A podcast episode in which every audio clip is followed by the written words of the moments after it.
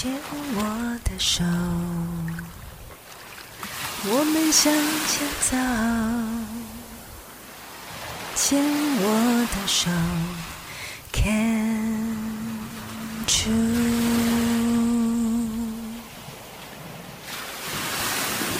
牵我的手，我们向前走。牵我的手。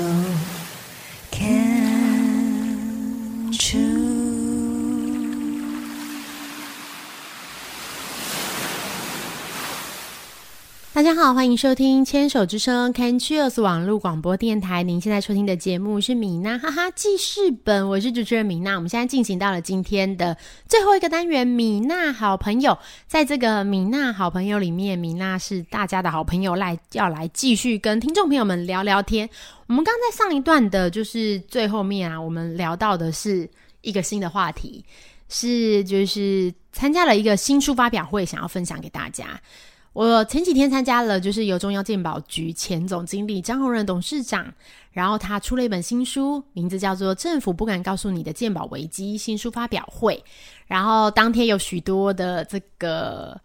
高官，不是高官，就是来自医界啊，然后学界、商界，具有高度社经地位的各个单位代表参加，然后大家一起来讨论，就是从不同的角度来讨论健保危机。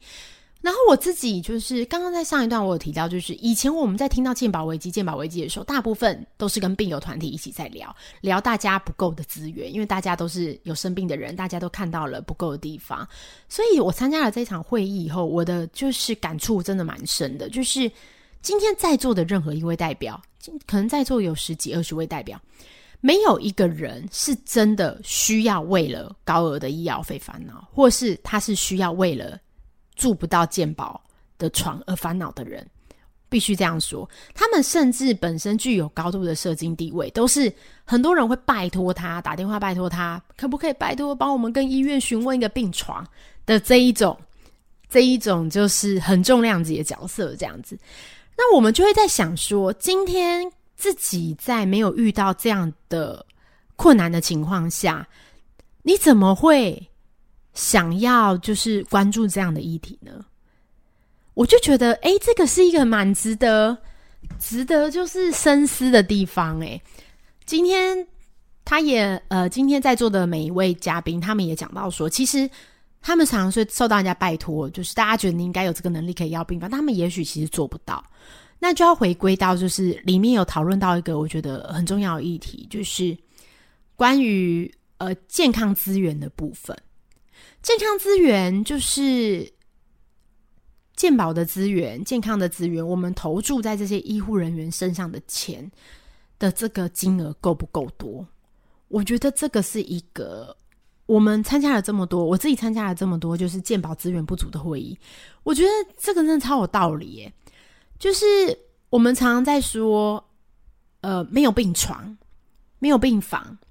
好，那终究的原因是什么？为什么每次病房都要谁跟谁拜托，谁跟谁瞧，或是什么？而且有可能也永远瞧不到这样子。诶，为什么是这样呢？就是为什么每天每次感觉好几年了，就是大家都会聊到，就是医疗资源不足，然后呃，医界可能也在抗议，然后护理界也在抗议，这样。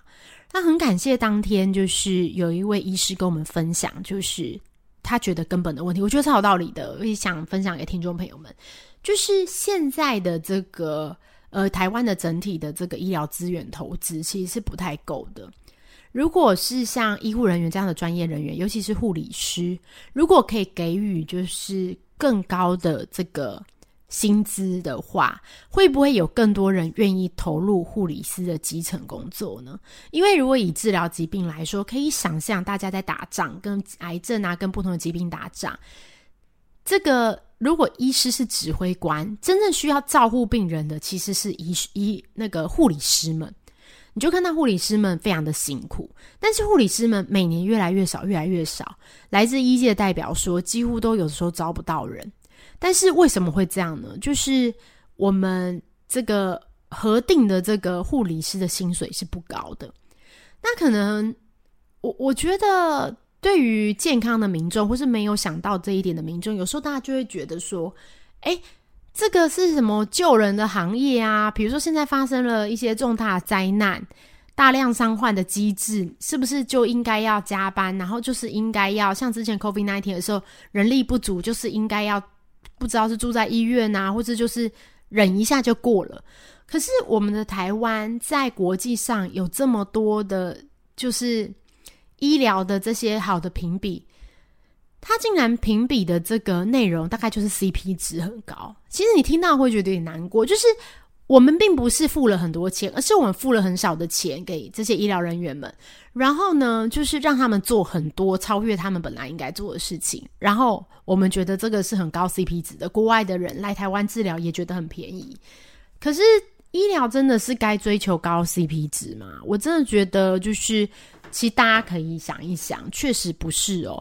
我们就是，但我也不觉得就是。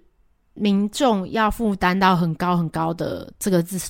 自费，有时候是一个就是福利的的问题啦。就是因为我们的健保在设计的时候，一开始设计的时候刚开始，所以有一些框架跟门槛，把这个健保的用途设定住了，跟它的金额。所以到现在，每每一个人的用药越来越贵，有一些新的药物发明，所以这些以前核定的金额就不够了。那在这样的情况下，我们只能压缩各个药物的使用。刚刚有在最后聊到，就是说，我们以乳癌治疗的标靶来说好了，我们的治疗应该跟着国际指引。如果国际的的这个国际治疗指引说，哎，你今天乳癌这个疾病要打标靶，那是不是理论上就是健保就要支付这个标靶？我们对健保的期待是这样子嘛？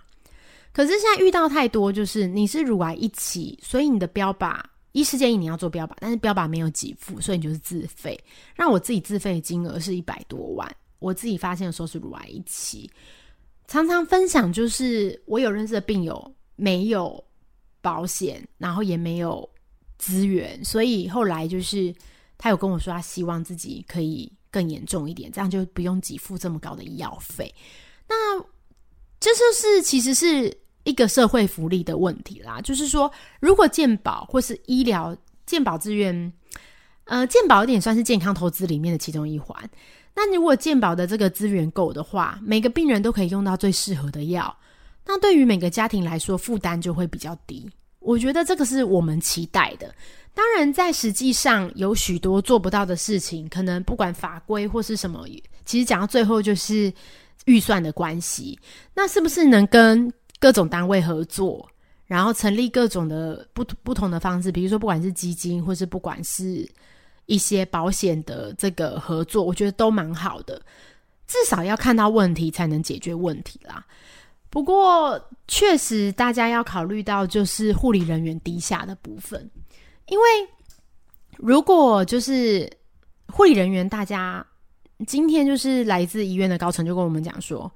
今天如果你是护理人员，然后你你家里培养一个宝贝的小孩，然后成为护理人员，然后他进到医院要为这个社会尽一份心力，他领很低的薪水，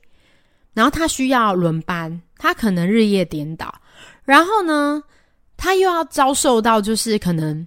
因为疫情，他很近距离的接触病人，然后得到就是很高风险的感染。但他钱没有比较多，或是多那么一点点，这样子，我自己身为一个家长，我都会觉得，难怪现在有很多的，就是护理人员的家长就跟护理人员说，那不然就干脆回家好了，你找一份没有那么专业的，就是不用需要专业医疗背景的工作，或是有些护理人员选择了去自费的诊所或医美，要是我，我真的可能也是会这样子，希望我的孩子不要接触这么危险的工作，因为爸妈都是希望孩子是安全健康的嘛。但是要怎么样？不能只让大家靠就是这个荣誉感，然后来做这些帮助生命的事情。真的就是还是要有足够的资源、足够的子弹。前几天在看新闻，看到就是那个消防队，嗯，屏东的那个工厂爆炸新闻，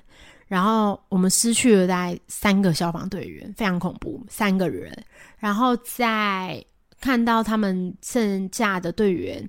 有一些就是有出来抗议这样，然后讲到的是就是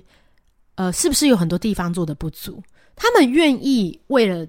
国家、为人民付出，然后愿意去站出来大声疾呼。可是，就是如果你今天你你去参加这些危险，大家都知道去救灾很危险，大家就知道照顾病人很危险。可是你有没有足够的资源呢？去支应这些伟大的人？比如说，他今天是消防队员，那他的设备是不是有更新？那有没有就是在这个发生爆炸的工厂里面，有没有常常经过的安全检验？有没有常常经过安全的审核呢？那安全没有审核，没有审核，也许他就诶可能就过去了，导致这一次的爆炸变这么严重，然后有许多化工的东西，然后爆炸，然后带走消防员的生命，所以这真的是环环相扣，诶就是太多了，这个问题很大。但是我觉得还蛮感动的是，就像如同我刚刚说的，就是我们在参加这些活动的时候，我们都知道这一些。高声疾呼的人，他们其实是具有高度的社经地位，所以他们不需要为了医疗资源烦恼，他们不会担心住不到病房，他们不会担心没有钱付标靶药。可是他们为什么愿意站出来，然后对着政府大声说：“请再给就是健康多一点钱？”这样子，我觉得这好像也许就是社会责任，就是我会觉得蛮感动的，就是不只是可能与就是这个医疗相关的政府单位，或是。病友团体，或是病友本人，或是你正在遭遇疾病的这个家属，这样，你身为一个就是社会上的每一位，然后你都关注这个议题，然后希望大家可以更重视，我觉得超感动的。就是虽然问题就是很困难，但我觉得以后就是会慢慢有改善，也期待就是我们的健保越来越好，然后生病的人可以获得最大的照顾。我们下次见喽，拜拜。